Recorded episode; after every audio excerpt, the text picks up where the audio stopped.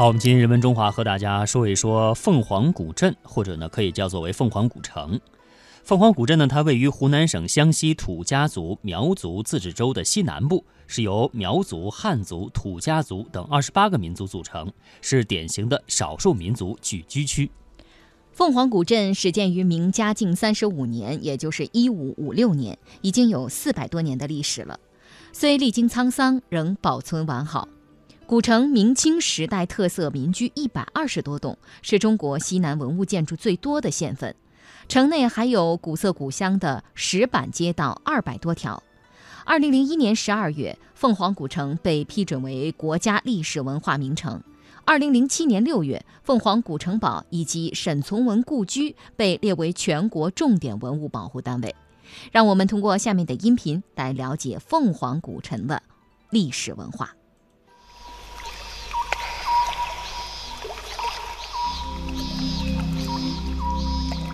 近年来，在湖南西部有一座古镇闻名遐迩，它就是凤凰古镇。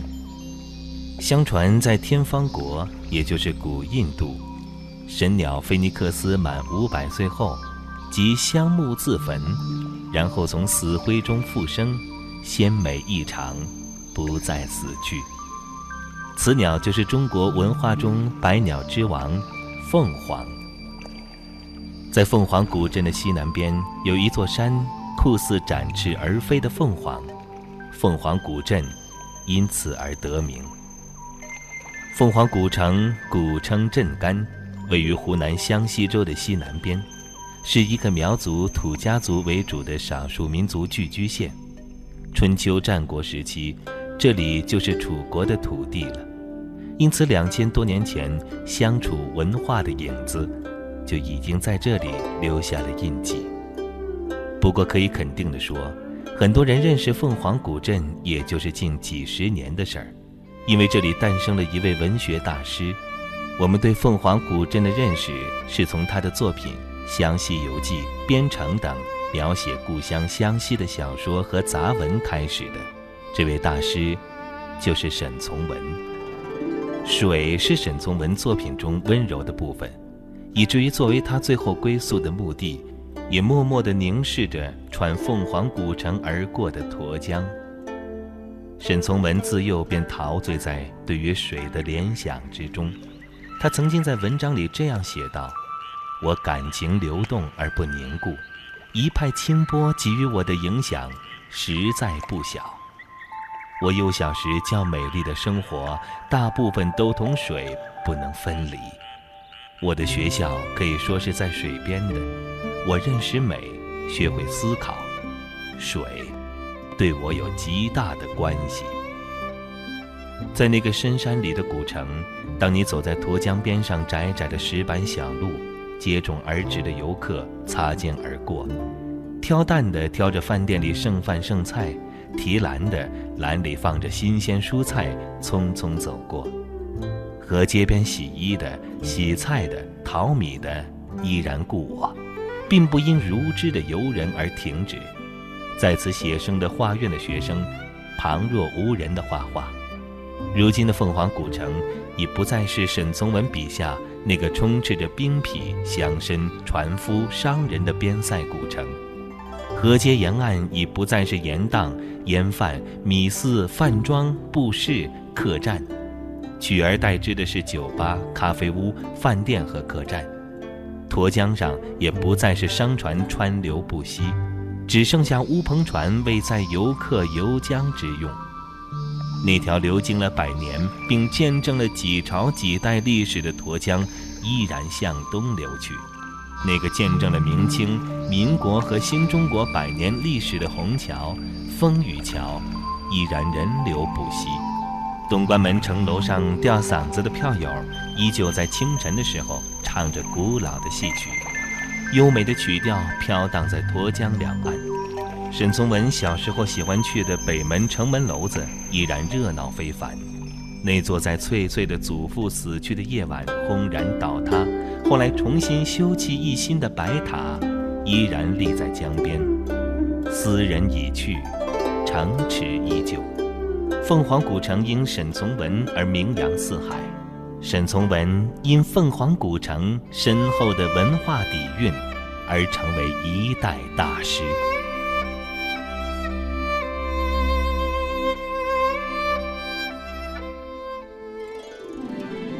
当地的民俗特点非常突出，凤凰古城的住房大多为木结构建筑，当地不同地区的妇女服饰差异也比较大。多数地区妇女穿大领对襟短衣和长短不一的百褶裙，有的长及脚面，有的短至膝盖。凤凰蜡染原始古朴，分为土家族蜡染印花布和苗族蜡染土布流派。啊，说了这么多呢，其实也涵盖不了当地多种多样又淳朴自然的民风民俗。下面就请大家跟随我们记者的脚步，走进这座古镇，去感受这里的民风民俗。这是一个地处湘西的小镇。今天才来哦，我们昨天早上到的。苗家人在这里世世代代生活。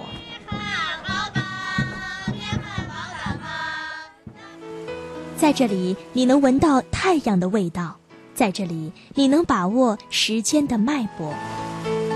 这里就是凤凰古镇。沿着青色的石板路往前走。我们看到了一个人站在路边抻扯一样东西，动作娴熟，有模有样。上前仔细打量了一下，发现这是一个金黄色的面团儿，黏黏的。经过这个人的抻扯，变得又长又薄。手艺人告诉我们，这就是凤凰著名的姜糖，当地人非常喜欢这个食品。再走一走，才发现古城内生产姜糖的小店有很多。大多是家庭作坊，招牌式经营，都有一些正宗、祖传之类的宣传。最早在古城内制作姜糖的是张氏和刘氏姜糖，现在已经有几十家制作姜糖的店铺了。咱们这个老字号叫什么？张丽，我们都是第十八代传人了，我们都是姓张的。这小镇上的姜糖闻着喷香，咬着酥脆，它不似糖果那样的甜的发腻。也不会像生姜那样辣得透不过气来，稍微的甜和恰到好处的辣，令人唇齿留香，回味悠长。姜糖的制作很有讲究，原料都是有一定的配比，百分之十的姜，百分之六十的糖和百分之二十的配料。这配料主要包括芝麻、花生米、核桃仁儿，而主料更是苗家人从山上取下来的特色老姜。做姜糖大概分为四个步骤，第一步是煮姜糖，先把原料放在铁锅中煮沸，直到熬成糊状。第二步是晾姜糖，把熬成糊状的姜糖放在一块大的青石板上吹干放凉。在这个过程当中，还要用一个小铁铲不停地翻动糊状的姜糖，加速它的晾凉过程。大概姜糖会分哪几种？它是分为三种嘛，一像这种是红糖做的，就是它就区别姜多一点；如果用那个白糖做的，是区别那个姜少一点。那上面下芝麻的呢，就是蜂蜜糖做的，加芝麻。要是自己家里面做的吃嘛，自己吃嘛，随便都可以，你就把姜放多一点、少一点都没关系的，是吧？拉姜糖这活儿技术含量很高，拉出来的姜糖是否好吃，功夫全在手上。我看那个拉姜糖还有什么有什么技巧？我讲个最简单的道理给你听一下，好不好？你在锅里面熬的时候，你要是去锅去的太早了，它就嫩了一点，就会粘手。这是最简单的，是吧？你如果去的太晚了，它就糊掉了，在锅里面就吃起来就有苦味。这个情况是看那个火色，如果拉的功夫与那个紧的都不是很难的功夫，就是随便哪一个人都可以。这是快慢的问题，紧都可以紧的，拉都可以拉的。拉好的姜糖结成大致均等的小段，再放入透明的塑料袋中，就这样，地道的凤凰姜糖就做好了。虽然包装不算精美，但从头到尾都是纯手工制作，而且制作过程完全透明，您可以清楚地见证自己要购买的食品的制作过程。现在都讲究要吃的绿色，这小镇的姜糖应该能让您放心了吧？一般四两左右。一两卖多少钱？一两嘛，有的时候一块钱左右，八块钱到十块钱一斤。哦，为什么还不一样呢？根据什么来根据生意嘛，如果旺季的时候就卖贵一点嘛。一天能卖多少斤？有时候两三百斤，没这没有一定的。镇上的人很热情，一路走着，经常会有制作姜糖的人递上自家的作品给你品尝。不买没关系，要的就是让你知道，这传家手艺他们家也会做，而且味道还不错。品尝着老乡送的姜糖，一丝甜，一丝辣，还有一丝淡淡的乡土气息。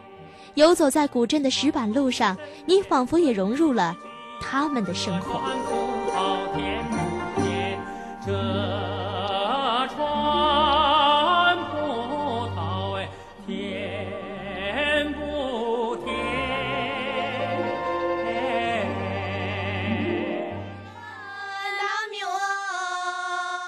黄是一个美丽的地方，苗家人在这里世世代代的生长。说到苗家人，人们首先会想到的就是他们那满身亮光闪闪、美轮美奂的银器。苗族人喜欢戴银器，男女都是，而苗族妇女尤好银饰装扮，各式各样图案款式的银饰造型，既散发出浓郁的乡土民间气息，又表现出浓厚的民俗文化内涵。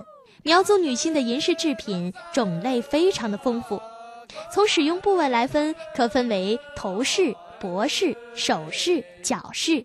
银饰图案的题材多以苗族人民生活中常见的花鸟鱼虫、飞禽走兽为制作内容，也有少量传统的民俗戏文、传说人物、场景，比如寿星、龙凤等等，形成了一种独特的、极具审美和欣赏价值的银饰文化。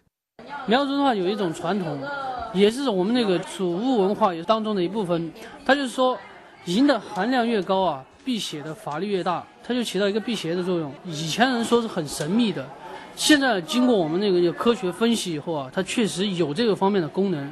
为什么说辟邪的话？你假如走到那个深山老林里面啊，有的深山老林不能去，它那个有那个瘴气，你知道吧？就是那个树叶还有那地下的那个矿物质。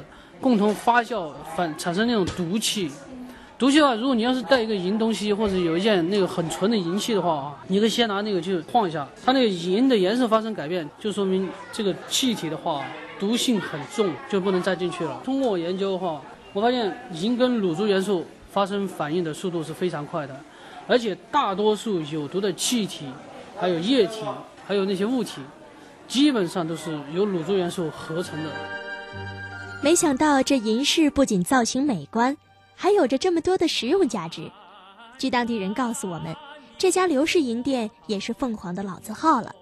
在他们家买东西啊，不用担心质量问题，而且款式也很新颖。别管是传统的苗家银饰，还是现代时尚的造型，你都可以找得到。我看这边好像跟有点像那个藏藏式的感觉，这种。哎，对，这现在我们是采用那个藏族的制作方法，也制作一些其他民族的款式放在这里作为一个展示。这边你看就那过去了嘛，我们民族款式放这个柜台。啊，对，现代版本的放这个柜台。这是一个地处湘西的小镇。今天才来啊？我们昨天早上到的。苗家人在这里世世代代生活。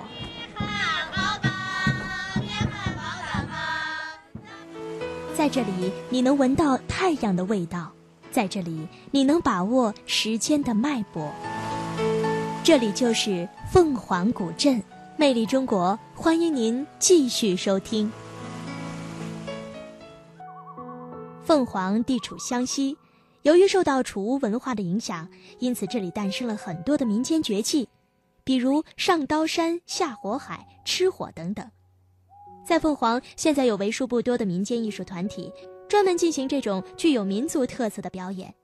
杨戏剧团就是其中之一了。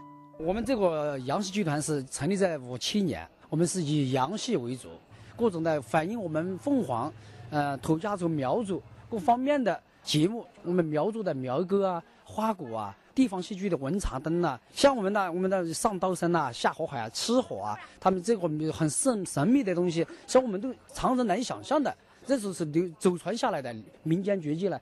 他练的是不能成家、不能结婚的童子，他才能练得出来。看海开方位的，要要敬神。大祭司开始了。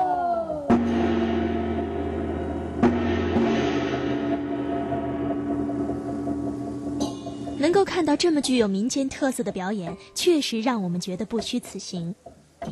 夜幕降临，在古城广场中央隆起一团火，绝技师傅们操持着各种祭祀器具，围着火边唱边跳，用他们特有的方式诉说着那份古老与神秘。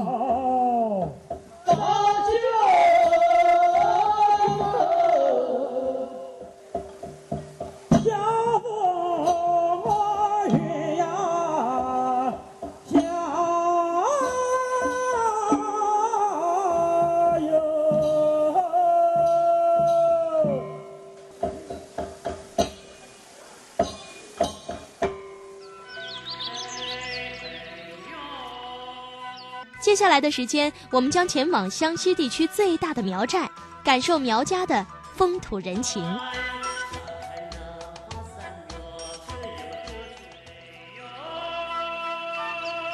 凤凰落巢井乡沟梁村是一个苗族聚居的村寨，全村三百七十户，三千左右的人口，是湘西地区最大的苗寨了。沟梁苗寨建于唐垂拱三年。至今已经有一千三百多年的历史了，因此沟梁有“苗疆第一寨”的美称。少数民族通常都很热情，有着独特的待客礼节。我们一进寨门就领教了苗家三道卡。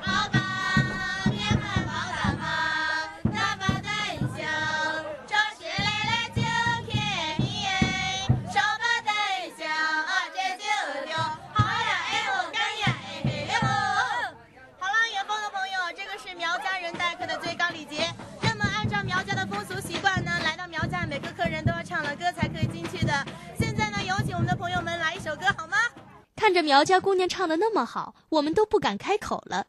想了半天，终于决定演唱我们小时候都会唱的一首歌。我爱北京天安门。行，好，你唱也可以。一二三，我爱北京天安门，天安门。上太阳升，伟大领袖毛主席领着我们向前进。我爱北京天安门。天安门上太阳升。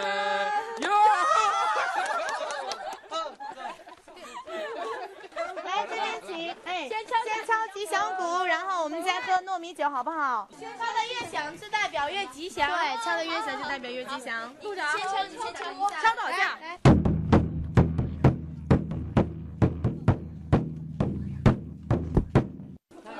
我敲了，来来来。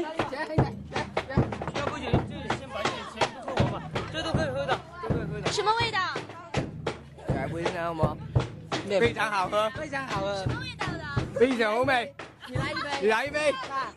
你来一杯。又咸。你先喝一杯。又不是又甜又酸的。我黑一杯。来来来，一杯来一杯，干杯！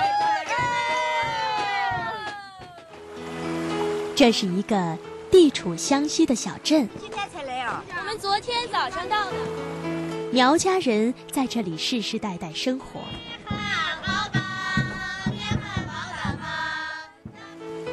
在这里，你能闻到太阳的味道；在这里，你能把握时间的脉搏。这里就是凤凰古镇。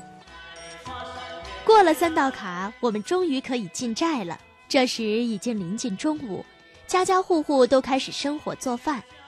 袅袅炊烟从房前升起，孩子们追逐嬉戏，老人们坐在板凳上晒太阳，好一副世外桃源的景象。这个是什么东西啊？高跷。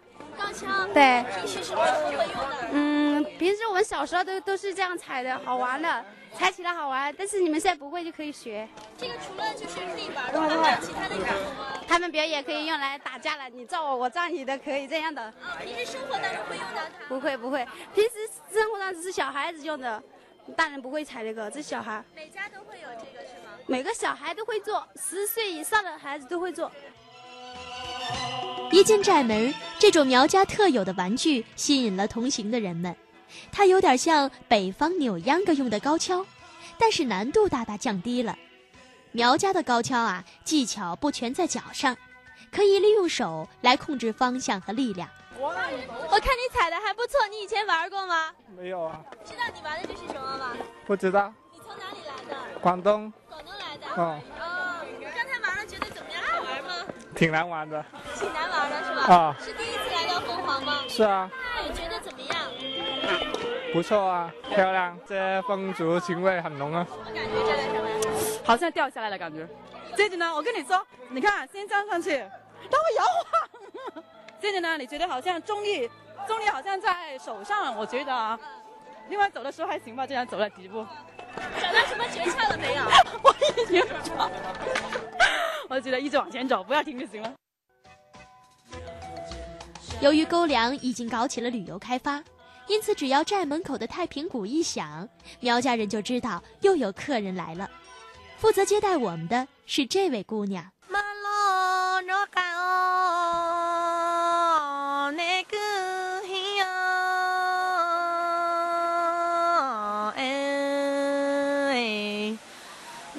小吴祖祖辈辈生活在沟梁，他有着苗家人的传统长相，黑黑的皮肤，高高的颧骨。由于能说会道，他现在还是村里文艺演出队的主持人。苗族是一个勤劳善良的民族。有着悠久的历史文化。事实上，苗族只有一种，但是它苗族之间它有生苗和、熟苗之分。为什么呢？因为熟苗它是以前衙门管辖类的，然后生苗就不是。因为苗族太多了，并且分布很广，所以他就把苗族分为一百二十八种，并且这一百二十八种呢，它都是从服饰上、还有银饰、还有语言来区分它这个民族：红苗、花苗、白苗、蓝苗、青苗。小吴告诉我们。现在沟梁的年轻人都是接受普通话的教育，只有在本寨子的时候才会说地道的苗话。呃，那像你们有没有就是苗族当中有没有自个的文字？就你们在这里面，苗族它的文字代替是用拼音，主要是用那个二十四个音母来代替的。像现在很多的年轻人他们都不会写了，只会说，甚至有的甚至有的都说不好。那像您呃会写吗？就是我啊。呃，我简单的会写几个，就是很深的，我我就不会写了。这里的人大部分是几岁结婚的？呃，苗族的人他的婚姻和那个恋爱都是比较自由的。苗族的婚姻和呃那个恋爱的婚姻呢是蛮早的，十几岁的时候，就比如我妈妈吧，然后我妈妈十七岁的时候我就生下来了。对。那像你今年多大了呀？我啊，我二十二十没到。二十没到，那现在你结婚了吗？哦，没有。是不是也是受这个就是汉族文化的影响？可以这样说吧。再加上我觉得我爸爸妈妈他们也就是比较那个通情达理的。然后因为在苗族的婚姻他们是比较自由的嘛，然后妈妈也不会催我们这些。不过若是在以前的话，一个女孩子长到二十岁的时候没结婚的话，别人就会说闲话，哎，这个女的又怎么样了或者什么之类的。但是现在不会了。苗族的姑娘小伙们对于爱情非常的忠贞。对婚姻非常重视，在真正成为夫妻之前，小伙子们是一定要接受未来丈母娘的考验的。他们要在丈母娘家干三年的农活才行。因为在苗族嘛，不管是男孩子也好，女孩子也好，对感情都是比较专一的。就是男女青年相中之后呢，然后男方没有结婚之前，他就经常往那个丈母娘家跑，然后干农活啊。这一个可以体现他对姑娘的真心。第二个就是他的勤劳，因为苗族他并不是一个富裕的民族，靠田间劳作就是来养活家人。他们一年的收入也没有多少。假如说一个男孩子他长得再好，或者不是很能社会到，或者说他那个田间劳作不是很擅长，也不是很那个。勤劳的话，哪怕两个人相中了以后，父母也不会很放心的把女孩子交给他。三年啊，这是实在好的话，没有必要要三年，一年或者两年之间都是要考验的。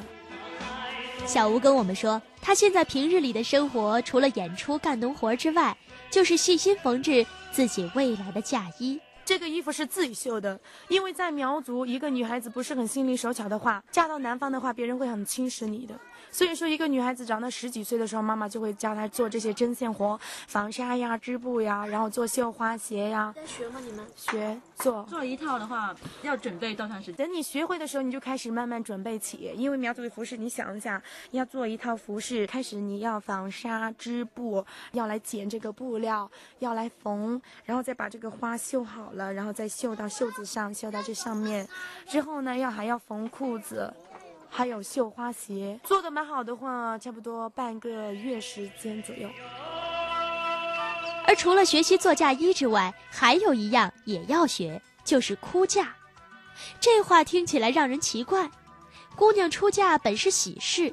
可为什么偏偏要哭呢？在苗族，就是姑娘出嫁之前呢，都必须哭。就是老人家有这样说过，哭得越厉害的话呢，就代表以后她的日子越甜甜蜜蜜，过得会很好。若是一个姑娘不哭的话呢，就是对以后来说，婚姻上啊会有很大的波折。这样子，出嫁前一般都是在晚上，晚上的时候呢，男方会派两个姑娘来提着那个马灯，提马灯，一个就是呃给新娘照着路，从新娘家一直提马灯，一一直要到男方家。到男方家之后，那个灯不可以灭，必须得点到天亮，而且那个灯呢要摆到最高的地方。为什么呀？呃，这个因为它是一种吉祥财富嘛，它不可以放到地上，放到地上的话就是说这个吉祥的财富被踩了，然后就好像全没了这个意思。那么新娘出门的时候呢，她的舅舅会为她打伞，那么这个伞呢不可以全打开，然后这个是遮羞的意思。停车的时候呢，新娘在车上呢就不能走路了，意思也就是说，若是你走路的话呢，鞋子踩脏了，带着一身的脏气进那个男方家不好，所以他们必须就是新郎把她一路的背回家中去。婚姻是人生大事，小吴说，苗族的老人原来是比较反对和汉族通婚的，不为别的，主要是语言不通，没办法交流。而在苗族老人看来，既然是一家人，就一定要在一起多说话、多交流，这样的日子才有滋味。虽然在凤凰的时间很短暂，但我和同伴都似乎觉得，在凤凰的那两天。时间好像是静止的，因为你的心是恬淡的，情绪是平静的，眼神是温柔的。搜索时间的记忆，我还依稀记得在沱江边洗衣大妈的闲事，古城沈老故居的悠远，苗家银饰的清脆响声，沟梁苗寨孩子们对我们的深情呼唤，这一切似梦非梦般萦绕着我，这就是。我在凤凰的日子。